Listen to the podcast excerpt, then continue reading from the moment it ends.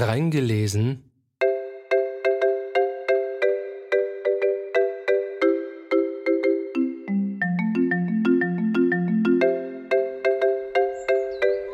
Es ist Juli.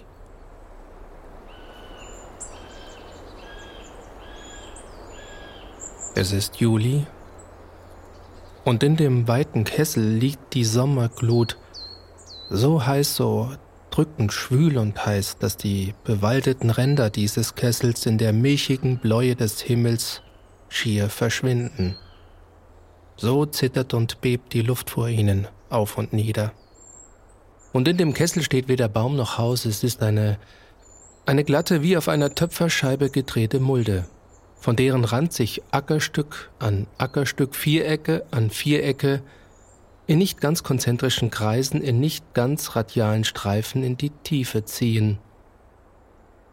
Gleißend gelbe Roggenfelder, bräunliche Kartoffel, buntscheckige Buchweizen, hellgrüne Haferfelder. In der Mitte aber, in dem Tiefpunkt der Mulde, liegen die Wiesen so, so fette, grüne Wiesen, dass auf ihnen sogar die Sumpfdotterblumen und schwarzpurpurnen Sumpfblutaugen wachsen mögen. Aber grau wie ein ungeheurer Flechtenbelag sind die Wiesen heute anzusehen. Und ein betäubender Geruch, ein süßer Geruch von welkem Ruchgras steigt von ihnen zu den Rändern des Kessels hoch. Die Dichter würden sagen, blutige Sensen haben Milliarden Kinder Floras hingemordet. Aber es ist nur Heu Gutes, saftiges Heu, das da unten in der Mulde zum Trocknen liegt. Und ein berauschender Duft. Und mitten in diesen betörenden Klee- und Thymian-Gerüchen, mitten in dem ungeheuren Kessel von Schweigen und Glut, bewegen sich zwei Menschen hin und her. Und blickest du von der Höhe und dem schattigen Waldsam herab, so würde es dich anmuten, als ob dort unten zwei winzige Magnete sich anziehen und fliehen, anziehen und fliehen. Es ist der Bauer Buchenkamp, der da oben hinter dem Walde im Osten seinen Hof hat und seine Tochter Marie. Er, 45-jährig, groß, hager, in seinen Augen, die nicht gemacht sind, in eine idealistisch verbrämte Weite, alias Tiefe zu sehen, liegt eine herbe Grausamkeit. Und in seinen Armen, die sich niemals jubelnd verzückt ausgebreitet haben, ist eine arme Eckigkeit. Aber sein Haar ist stark und sein kurzer Bart dicht und kraus.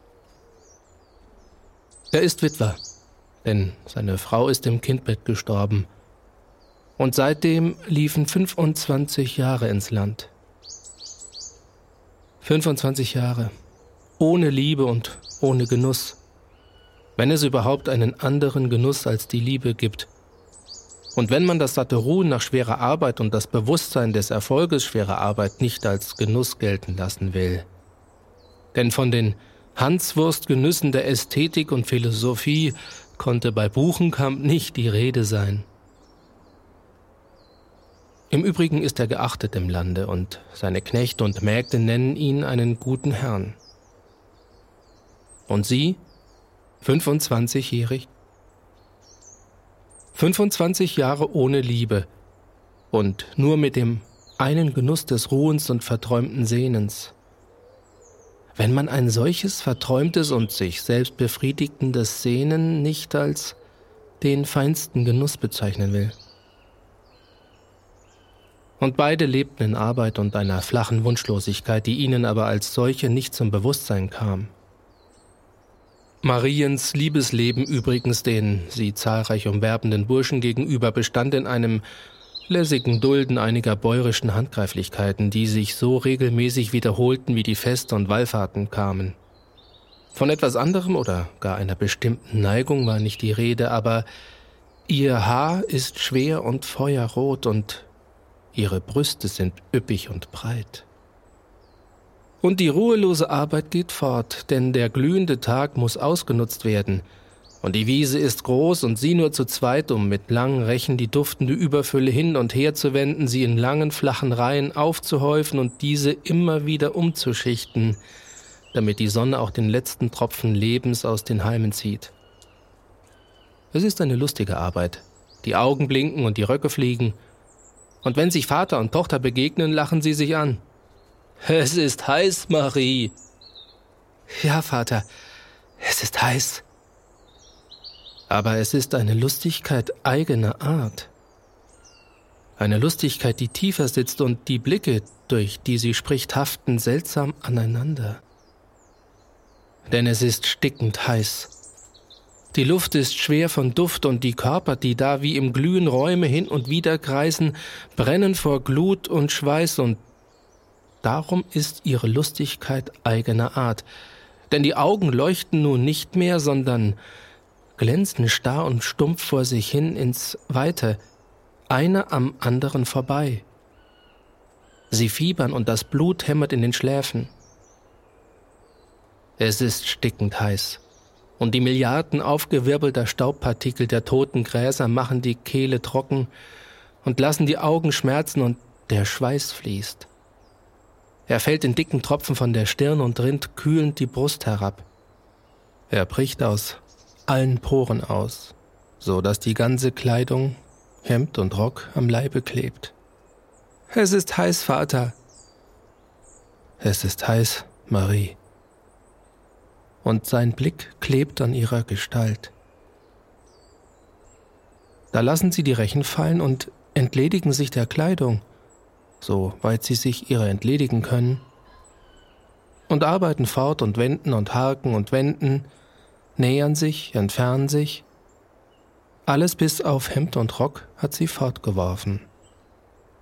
Und wirbelt sie nun einen Ball der glühenden Halme gegen ihr pralles, oft bis über die Knie entblößtes Bein, so steigt ein wildes Prickeln, fiebernd an ihrem Leibe hoch.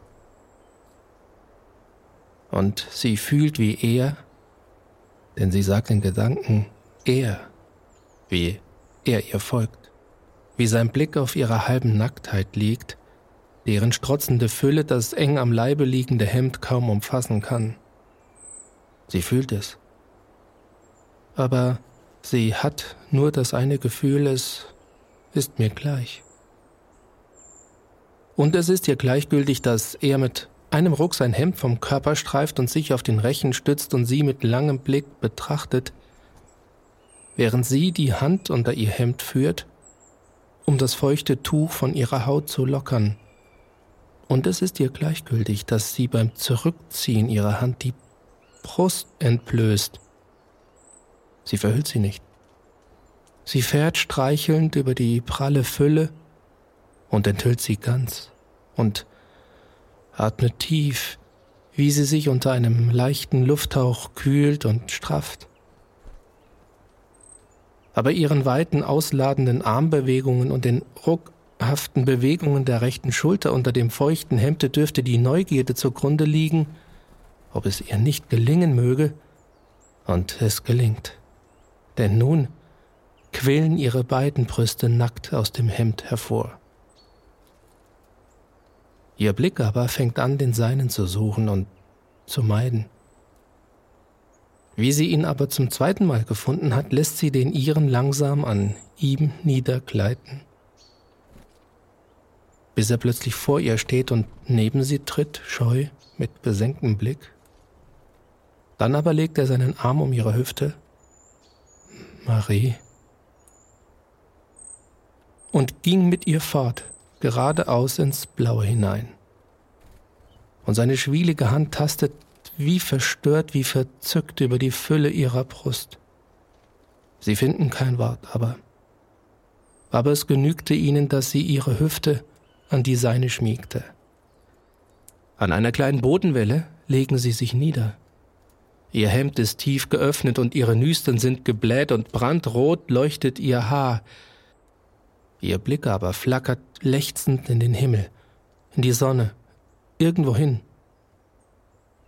und da ihre Bekleidung nur aus einem Hemd und einem knielangen Rock bestand und da sie sich so niedergelassen hatte, dass er am Grunde der kleinen Bodenwelle lag, auf deren Höhe sie mit hochgezogenen Knien ihm gegenüber saß, bot sie ihm freigebig den unbehinderten Anblick ihres letzten Reizes dar.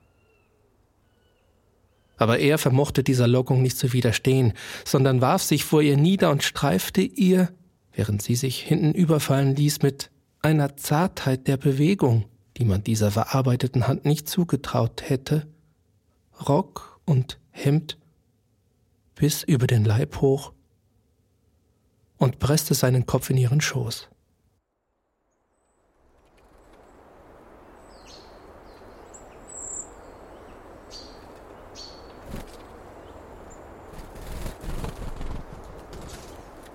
Als sie aufwachten, denn die Sonnenglut hatte sie bald in einen tiefen Schlaf gedrückt, war die Luft klar geworden. Klar hob sich die bläuliche Linie des Waldes an der Höhe gegen den nun schon wieder dunkelblauen Himmel ab. Und ein ferner turmgekrönter Berg drohte mit seinem Finger in die Luft, während im Osten ein Wolkengebirge aufgetürmt war, das, wie von seiner eigenen Schönheit berauscht, unverändert, unbeweglich stille stand. Denn als die Sonne im Westen hinter den Horizont gefallen war, verschwand die dunklere Nachmittagsbläue des Himmels und ward rosenrot, welche Färbung aber im Osten einer violetten wich, der im Westen eine leise Meergrüne gegenüberglumpte. In jenen violetten Dunst hinein aber hatte sich das Gebirge aufgebaut. Da waren zuvorderst drei Türme, als hätte eine Hand von oben drei Riesensäulen eingepresst, aber Elastisch bäumten sie sich in üppigen Windungen gegen den Druck hoch, gleißend weiß. Die Schatten der Windungen, bläulich rot und ihre stolzen Ränder rot wie die Blätter der Hagebuttenrosen. Hinter ihnen jedoch starrten zerrissene Klippen, zahllos, rot wie Korallen und zerklüftet und steil wie die Riffe eines Dolomitenstockes empor. Schieferblau und wuchtig fielen die Schatten der drei Säulen hinein in dieses tiefe Felsengewirr. Aber hinter allen und alle überragend lag, weit fern, so fern, dass die Schatten der Säulen und Dolomiten nur auf dem krausgewellten Fuße dieses Berges lagen, eine Bergkuppe, majestätisch geformt wie der Gipfel des Kilimanjaro. Die war flamingorot und stach mit ihrer unsäglichen Reinheit blendend ab von dem violetten Dunst des himmlischen Hintergrundes. Und unbeweglich stand dieses Gebirge, so vollkommen, so vollkommen wie das Glück selbst. Aber sie sahen es nicht. Sie sahen auch nicht den Glanz, den die Röte des Abendhimmels über ihre Glieder gebreitet hatten. Sie sahen nur ihre derbe Nacktheit, fühlten ihre wollüstige Müdigkeit und sagten sich, während ihnen ein wenig die Sinne schwindelten, dass alles dieses Nackte ihnen zugehörte. Im Übrigen aber, im Übrigen aber sahen sie nur, dass eigentlich für heute die Arbeit nicht getan war. Für solche Menschen ist eben ein Wolkengebirge nicht da, sie sind eben zu dumm. Aber sie müssen es doch in sich aufgenommen haben, so dass es in ihnen weiterwirkte. Denn sie ließen die Arbeit liegen, kleideten sich an und gingen Hand in Hand, schweigend wie Verliebte heim. Da entbrannte über ihnen der Himmel in einem roten Leuchten, und das Gebirge im Osten blähte sich stolz, und Düsterrot, still war die Welt. Denn es gab keinen Klang für sie, keinen Ton, in dem sie ihre Schönheit zusammenreißen und in einer Fanfare in das Nichts hätte austönen lassen können. Aber die beiden Menschen trieb die Heiligkeit dieses Schweigens wie mit roten Ruten heim, so dass sie hasteten und eilten und atemlos in ihren Hof sich retteten.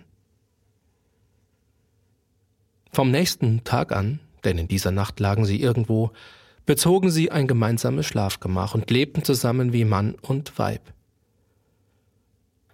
Als aber der Herbst kam, der die Folgen ihres Verkehrs sichtbar machte und es ihrer Sinnlichkeit nicht einfiel, dieses zu verbergen, denn sie ließ vielmehr ihre veränderte Gestalt als immer heftigeren Reiz und neue Lockung wirken.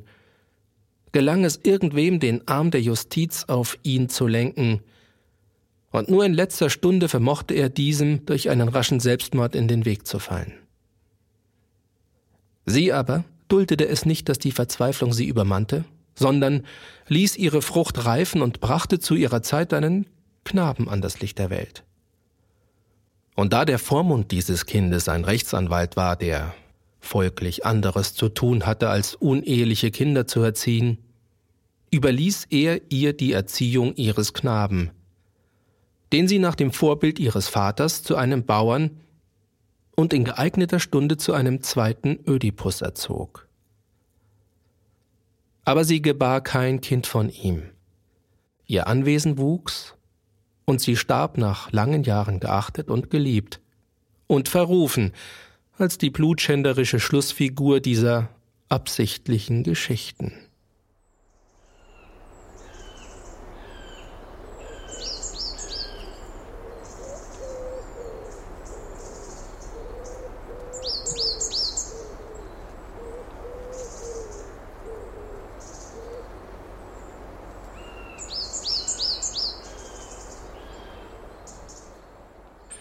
Sie hörten soeben Im Heu.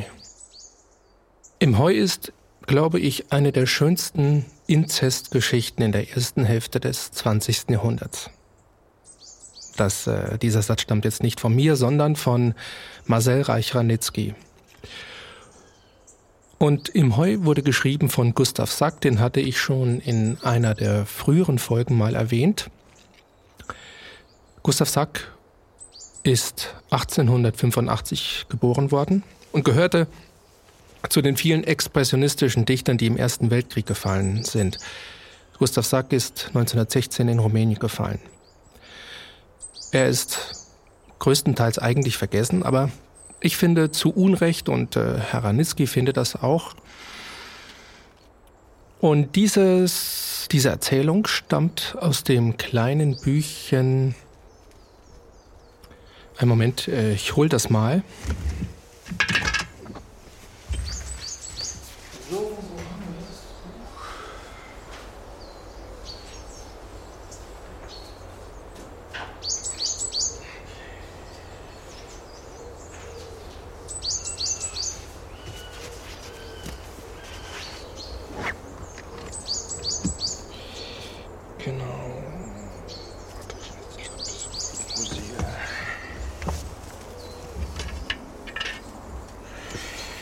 Okay, also